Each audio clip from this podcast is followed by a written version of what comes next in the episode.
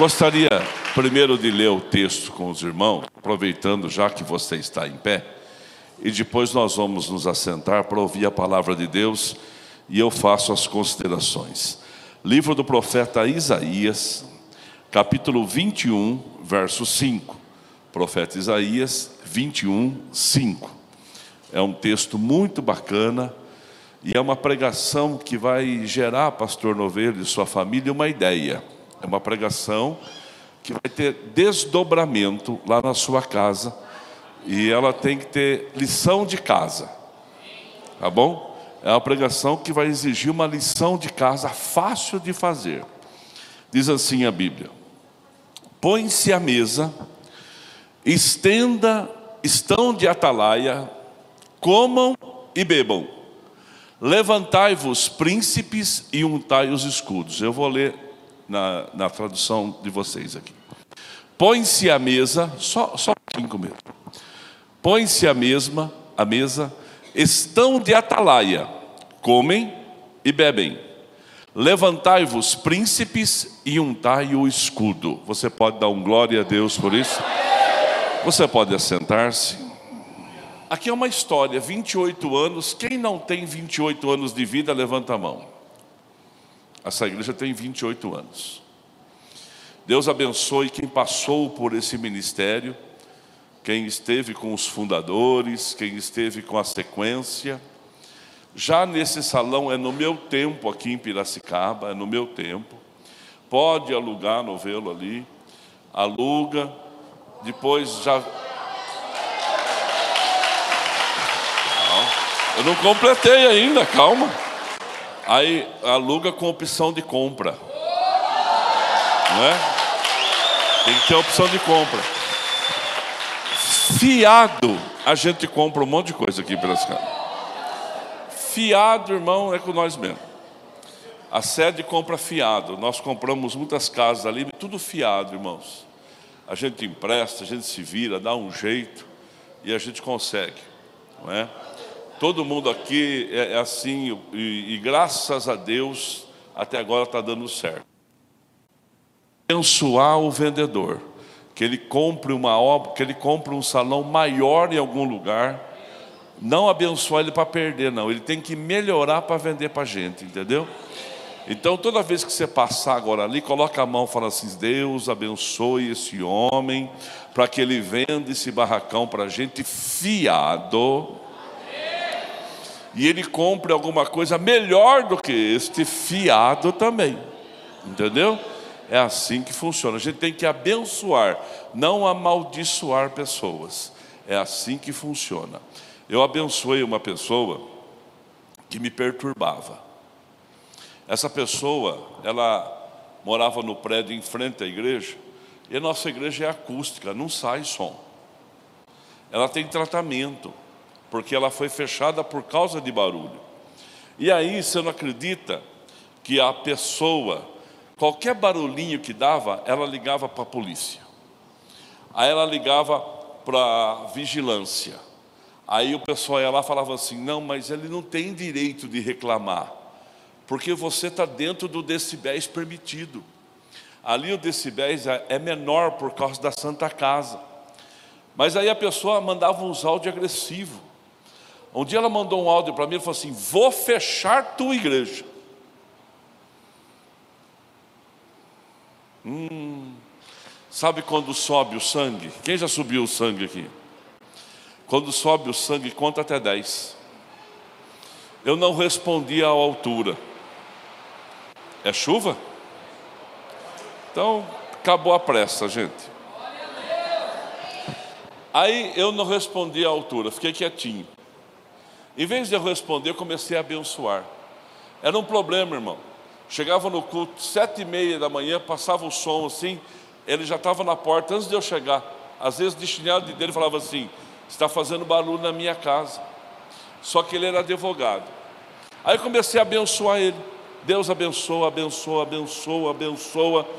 Resultado: ele comprou uma casa num dos bairros mais caros de Piracicaba e mudou. Acabou o problema nosso lá. Acabou o nosso problema. Hoje pode deixar a porta até aberta que ninguém reclama. Esses dias teve que deixar a porta aberta e ninguém reclamou. Só que aí um irmão nosso foi trabalhar para ele. Sabe o que ele disse?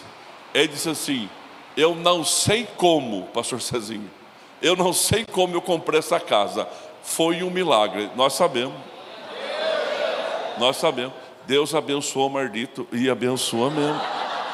Verdade. A sua palavra abençoa pessoas, irmãos. E aqui é um texto que eu queria falar com vocês, que vai levar uma lição para casa. Fala comigo, essa pregação, essa pregação tem, tem desdobramento. desdobramento. Fácil de fazer. Presta atenção. Esse texto de Isaías 21, 5, ele está falando, ele está falando do povo babilônico. Era o costume da Babilônia preparar uma mesa para comerem todos juntos. Depois que comessem todos juntos ali, enquanto eles comiam, eles estavam atentos. Então nós temos que redobrar a atenção quando nós estamos à mesa. A mesa é um lugar sério que a gente tem que aprender a restaurar na nossa casa. Aí eles comiam e bebiam. E aí ele fala: levantai-vos. Quando você levanta de uma mesa, você se levanta fortalecido, sim ou não? Levantai-vos. Aí ele fala: untai os escudos, ou seja, o que, que é escudo? Arma de proteção. Então, aqui no costume babilônico, se reúne na mesa, fiquem atentos, levanta forte da mesa e sempre com a proteção, porque os dardos inflamados do inferno vêm sobre todo mundo, sim ou não? Fala comigo, coisas boas, coisas boas acontece, acontece com gente ruim. Não acontece? Mas coisas ruins acontecem com gente boa. Se aquela pessoa que não podia ter um câncer e tem. Aquela pessoa que não podia perder o emprego e perde. Aquela pessoa que não podia perder algo e acaba perdendo. É gente boa. Eu perdi um amigo bom dia desses. Seis horas da manhã, caminhando, foi atropelado por uma pessoa que voltava da balada, bêbada. O camarada era gente boa, não é porque morreu, não ele era gente boa mesmo. Então, coisas ruins também acontecem com gente boa. Mas nós temos que estar atentos, porque hoje muita coisa concorre com a sua casa, muita coisa está competindo com a sua família. Nós temos que cuidar bem da nossa casa. A igreja, irmãos, não tem responsabilidade com a sua casa. E muitas vezes nós transferimos para a igreja a responsabilidade de cuidar dos nossos filhos. Quer ver? Eu vou fazer uma conta com você aqui. Você vem três vezes por semana na igreja. Três vezes por semana dá três horas e meia, quatro horas de culto. A semana tem 144 horas. Como que uma igreja vai conseguir em cinco horas por semana, competir com 139 horas que sobra. Onde hoje a pessoa tem liberdade em celular, onde hoje a pessoa pode ter um universo à sua frente, onde as pessoas estão na escola, no trabalho, no dia a dia, as pessoas podem estar com seus amigos em roda de uma mesa. Agora a igreja não consegue competir com tudo isso. Por isso a responsabilidade passa a ser de cada chefe de família, minha e sua, em cuidar da sua casa, em abençoar a sua casa, em abençoar o seu lar. Presta atenção. 2003, 1 de fevereiro, o Columbia é um ônibus espacial americano da NASA ele vinha voltando do, do espaço. Bilhões e bilhões de dólares gastos com essa espaçonave. Sucesso na viagem. Tinha sete tripulantes. De repente, o ônibus espacial, quando entra na atmosfera da Terra, ele explode, ele desintegra. Os sete morrem. Morreram os sete. Pode procurar no Google que você vai encontrar.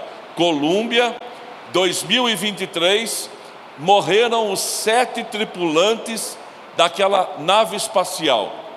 Aí os peritos vão estudar por que, que aconteceu uma tragédia desse tamanho. Sabe o que eles encontraram, pastor Novelo?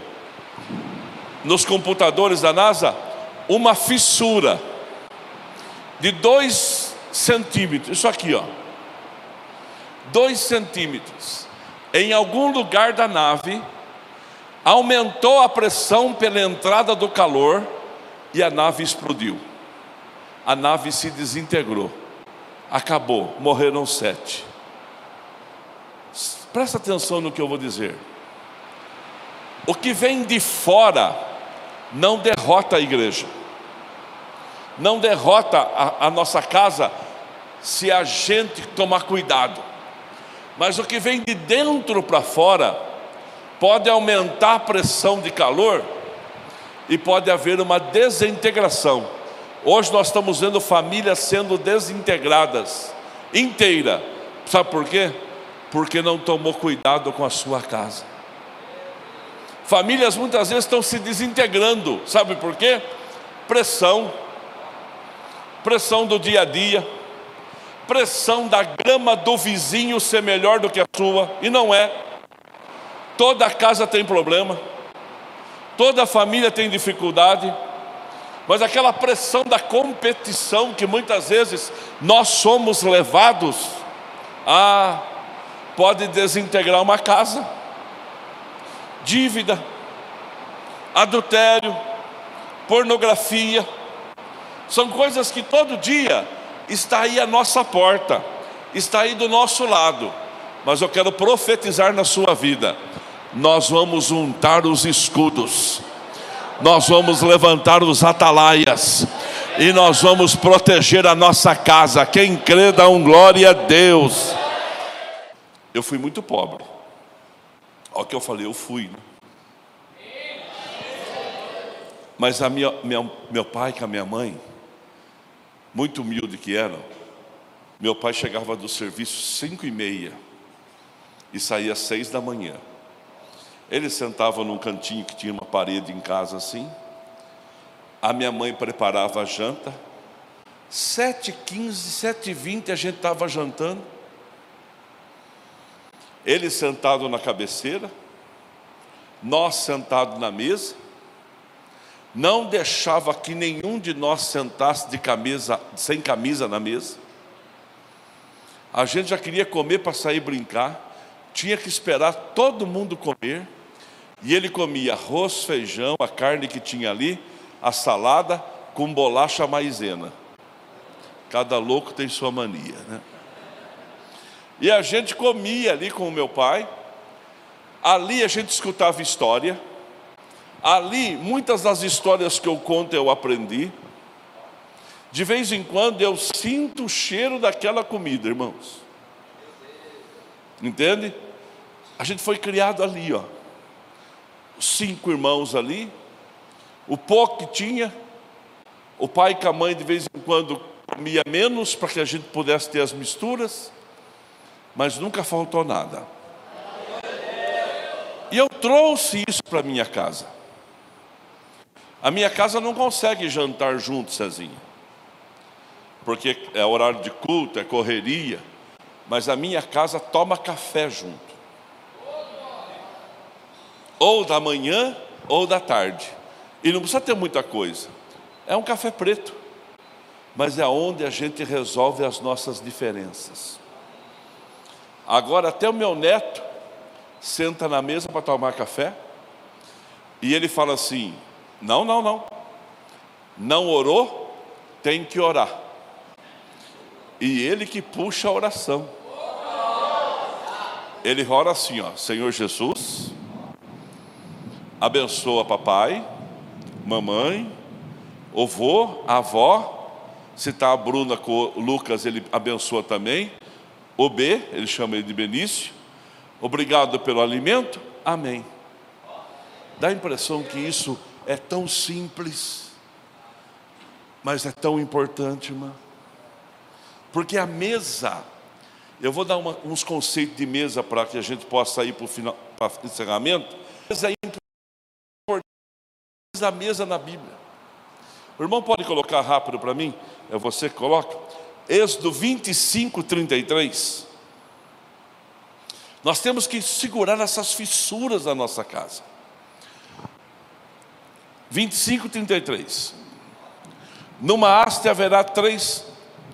Calma aí, calma aí. Onde está? Faça-se uma mesa aqui para mim. Coloca o 32, 25. Não. Eu acho que eu dei a referência errada para você. Coloca o 25, é 25, 23, por favor. 25, 23. Faça uma mesa de madeira de acácia. A importância da mesa na Bíblia. Faça-se uma mesa de madeira de acácia com 90 centímetros. Mesa simples, irmão. Deus não está querendo uma mesa sofisticada. Ah, minha mesa não é de mármore. Não, aqui é uma mesa de 90 centímetros, padrão, padrão de mesa plástica. Olha lá, ó e 40 centímetros de largura e 70 centímetros de altura, padrão de mesa. Deus deu ao, ao arquiteto, Deus é o arquiteto, deu ao construtor Moisés para ele fazer uma mesa. O que que faz com essa mesa? Êxodo 25, 30. Olha lá, ao 30. Coloque sobre a mesa os pães da presença, para que esteja sempre diante de mim. Então fala forte comigo. Faça-se uma mesa. Coloca os pães da presença. Aonde está essa mesa? Quer ver? Deus mandou o povo fazer um tabernáculo. E o tabernáculo, vamos supor que o tabernáculo fosse esse templo aqui. Primeiro era um tabernáculo feito de tendas, depois foi o templo de Salomão. O tabernáculo feito de tendas, ele tinha divisões, compartimentos. Então aqui era o lugar santo. Daqui lá, o lugar santo. A mesa ficava em frente, Cezinha, de uma, uma cortina, que ele chamava de véu do templo. Então a mesa era colocada aqui, ó, aqui na frente. Nesta mesa, em frente ao véu, era colocado doze pães. Cada pão era uma tribo de Israel e significava a presença de Deus. Os pães da presença. Agora tinha o véu. Dentro do véu tinha a arca da aliança. E a arca era a presença de Deus. A glória de Deus estava atrás do véu.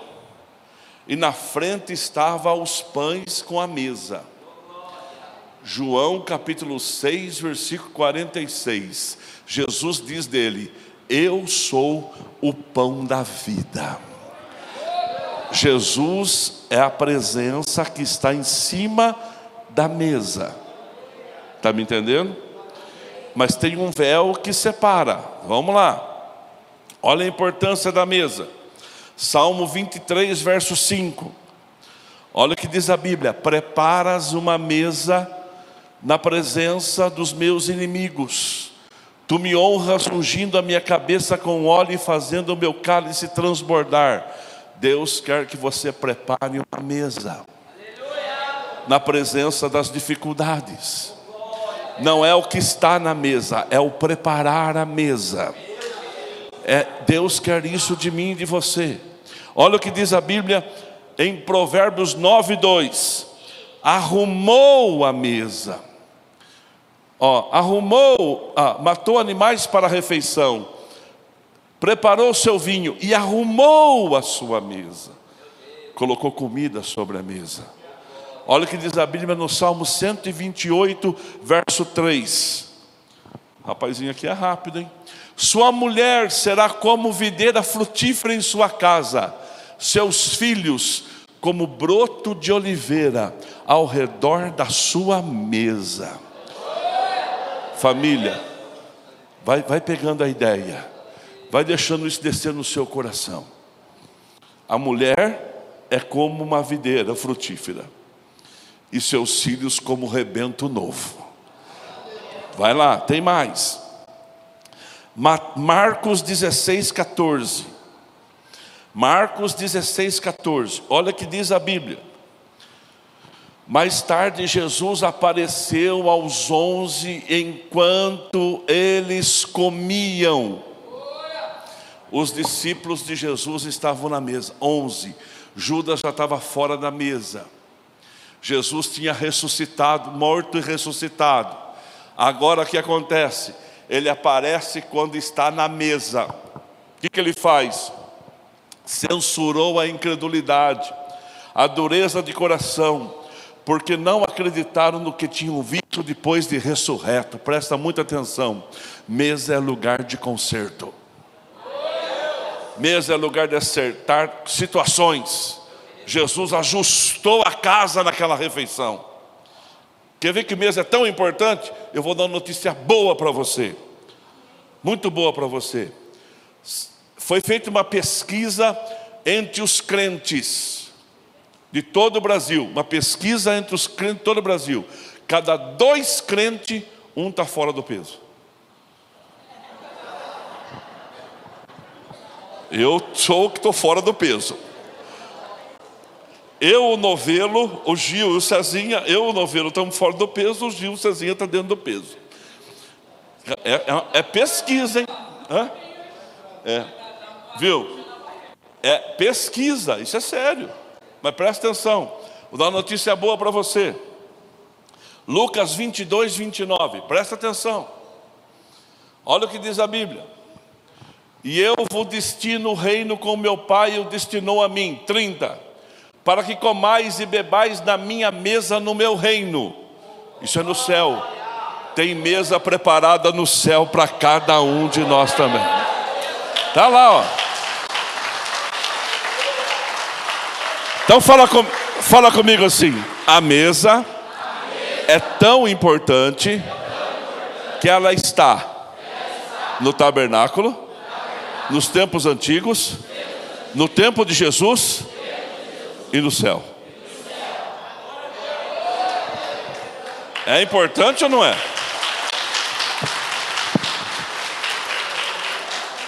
Na mesa a gente constrói relacionamento saudável. Lar é lugar que as pessoas passam tempo juntas. Lar é onde o coração se forma. Você pode ter uma casa e pode não ter um lar. No lar o coração se forma. Irmãos, eu guardo coisas da minha avó. Acho que todo mundo aqui tem um recadinho de vó, tem ou não tem? Sabe quem é o melhor coach do planeta Terra, César? Seu pai que a sua mãe. É verdade. Ouve papai e mamãe. Ouve conselhos de vó. Porque um dia vocês também serão pais e mães. Vamos lá, vou, vou dar lição de casa. Tá? Pode, no, no lar a gente pode ser magoado, pode endurecer o coração, pode. Mas também a gente pode ser fortalecido, seguro. E nada como uma refeição em família. Vamos lá, presta atenção. Preguei isso na igreja sede. E dei uma tarefa de casa para a igreja que eu sou pastor. Porque um dia Jesus morre na cruz do Calvário, sim ou não? E daqui a pouco é, nós vamos comemorar a bênção do Calvário aqui em Piracicaba. Pastor Novelo vai levar 20 pessoas dessa igreja lá na sede e os demais vão participar tudo online e nós vamos cear e comer juntos e Deus fará algo extraordinário em nome de Jesus. Nós vamos preparar um pão na nossa casa, nós vamos preparar um copo de água na nossa casa e nós vamos celebrar juntos em nome de Jesus. Sabe por que, que a gente pode fazer isso? Eu vou dizer para você por que, que a gente pode fazer isso. Mateus 27, 51. Mateus 27. Lembra que eu falei que tinha uma mesa na frente do véu? O que, que tinha na mesa? Os pães da presença. O que, que significa o pão da presença? Jesus Cristo. O que, que está atrás do véu? A arca. O que, que significa a arca? A presença de Deus. No dia que Jesus disse, está consumado, e ele morreu, o véu do templo, esse véu que separava, presta atenção, hein? Ele rasgou em dois, de alto a baixo. Literalmente, não foi espiritualmente só, não, foi literal. O véu rasgou. Aquele véu era tão espesso que juntas de bois tinham que levá-lo, puxá-lo para rasgar com um simples grito de Jesus no Calvário, dizendo: Está consumado, o véu se rasga de alto a baixo. Você pode dar um glória a Deus? Agora, agora vê comigo assim, ó. Pensa comigo assim. A mesa ficou ligada à arca. Entendeu? Não tinha mais quem separava. Lembra que a gente canta? O véu que separava já não separa mais. A luz que outrora apagada agora brilha e cada dia brilha mais. Aí eu canto, só e fazer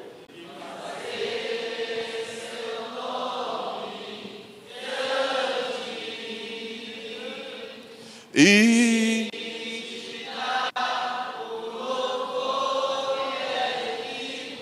estamos, estamos nós, igreja do industrial e você que me vê online, o véu do templo rasgou de alto a baixo, a mesa se ligou à presença. Entende? A mesa se ligou à presença. Era um costume. Vem vocês quatro aqui para mim, faz favor, rapidinho. Pode vir, irmã, pode vir. Faz de conta, quem que é o mais velho aqui? Você. Você? Mas você é, você é a mulher, então você vai ficar, fica assim como se estivesse numa mesa. Você é o mais velho agora, tá? Vem também você, filho. É, vem cá. Só fica aqui do lado aqui, ó. Faz uns quatro aqui, uma mesa perfeita aí, tá bom? Aqui está a mesa. Isso chama Seder, S-E-D-E-R. Toda Páscoa, toda Páscoa, as pessoas se reuniam numa mesa. O chefe reunia na mesa com a família dele e se, se tivesse muita comida, chamava os amigos. Vem, amigo, vem cá. Vem cá, amiguinha, vem cá junto com ele também. Tá? Porque vocês são vizinhos, um cordeiro vai ser muito para vocês, então vocês estão sendo convidados pelo chefe para estar na mesa. Entendeu? Então você vai contar para eles como que aconteceu na Páscoa, porque o seu pai contou para você, o avô, seu avô contou para o seu pai, seu bisavô contou para o seu avô, e é de geração por geração. Isso já tem mais de 5 mil anos. E o judeu faz isso toda a Páscoa. Então você vai contar para eles assim, fala para eles assim. Naquele dia, o anjo passou em cima do Egito. Mas Moisés deu uma ordem: pega o sangue de um animal e coloca no umbral da porta. O umbral é o batente. Batente. E coloca lá, porque aonde passar o anjo da morte, se não tiver a marca do sangue, ah, vai ter morte. Do primogênito. Então, isso aconteceu. Tá, e é para a gente contar de geração em geração. Tá bom, filhos? Conta pro seu filho, tá bom? E agora? Nós vamos comer. Eita, glória. Obrigado. Obrigado. Aí o pai, aí vai comer o quê? Cordeiro assado, ervas amargas e pão sem fermento. Cordeiro, a carne simbolizando Cristo vivo, que nos dá saúde, força. As ervas amargas, o passado difícil do Egito, porque não é fácil para ninguém. Você tem que reunir, contar a sua história para a sua família. Esses dias, um dos jogadores mais ricos da NBA, LeBron James, perguntaram assim: Seus filhos são ricos? Ele falou assim: Não, eu sou rico. Meus filhos não são ricos. Eles têm que conseguir para eles a riqueza deles. E o LeBron James tem que sentar com a família dele e contar que não foi fácil. Como eu conto as minhas histórias, o César dele, o Novelo dele, o Gil dele, e você a sua. Está vendo aqui, filho, essa casa que tem aqui? Essa casa o pai comprou o terreno. Sabe quando o pai comprou o terreno? O pai pagou em 200 parcelas. O pai, o pai emprestou dinheiro do vizinho para poder cobrir essa casa. Se hoje o pai tem uma casa, meu Deus, meu pai, quando construiu a casa que ele deixou para a minha mãe, ele, ele tinha uma mania de achar que o alicerce tinha que ser de pedra. Que dificuldade, gente. A gente carregava as pedras assim, porque ele queria que colocasse as pedras no chão, porque aquela casa não ia cair. E ele contava para a gente: o alicerce dessa casa é de pedra. A gente sabia. Mas todo mês, ele, todo ano ele contava para nós: esse alicerce dessa casa é de pedra. Você pode ver, a casa do pai não tem trinca, não é que nem a casa do vizinho, falava mal dos outros também. Mas irmãos, olha para mim. Você tem que contar a sua história. Porque você tem história para contar. E aí, eles oravam e comiam juntos. E eu fiz isso na igreja sede. Que coisa linda que aconteceu. E chamei os irmãos para fazer uma refeição juntas, juntos. E eu sou o pastor do novelo, ele não vai achar ruim comigo porque eu vou dar um desafio para você. Depois ele melhora, ele faz melhor do que eu estou fazendo aqui agora. Mas até o dia 30 de março, vamos reunir a nossa família em volta de uma mesa? A sua família, sua casa. E você vai fazer uma oração. Eu vou mandar no WhatsApp do pastor Novelo a declaração que a, que a sede fez. Declaramos em nome do Senhor Jesus que o ano de 2023 eu prossigo para o alvo e que nada me falta. Declaro que o Senhor do Salmo 23 é o meu pastor e nada me faltará. E aí, o chefe de família fez uma oração. Na minha casa, o Benício fez a oração. Faz a oração e come junto, e dá risada junto, e conversa junto, e conta assunto junto, e esconde o maldito celular nessa hora, porque isso aqui é abençoado, meu irmão. Esse celular aqui não é do diabo, ele é meu porque eu comprei. Mas eu não quero ele na, na, na, nessa hora na minha mesa. Eu não sou tão importante que eu não posso ficar uma hora e meia com a minha família comendo junto. O que você vai comer? Uma sopa de mandioca, vai entrar o outono hoje, uma pizza, um lanche, um omelete, um frango com quiabo, um arroz feijão com um arroz feijão com sardinha, um arroz feijão com carne moída, aquilo que você sabe fazer. Aí você vai marcar o horário, oito da noite.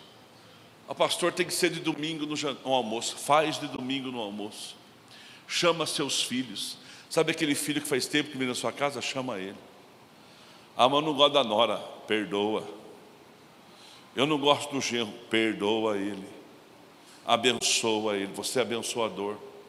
Filho, ninguém na sua casa é crente?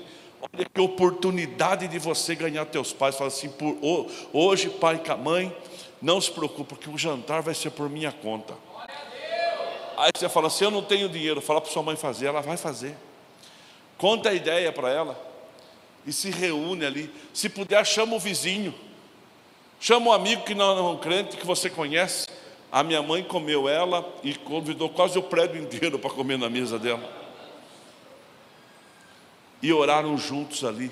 E Deus abençoou. Meus queridos, quando nós estamos na mesa, revelações acontecem. Você pode dar um glória a Deus por isso? Levanta sua mão para o céu, fala em nome de Jesus. Quando eu estou na mesa, eu estou na presença. E na presença, Deus fará coisas maravilhosas.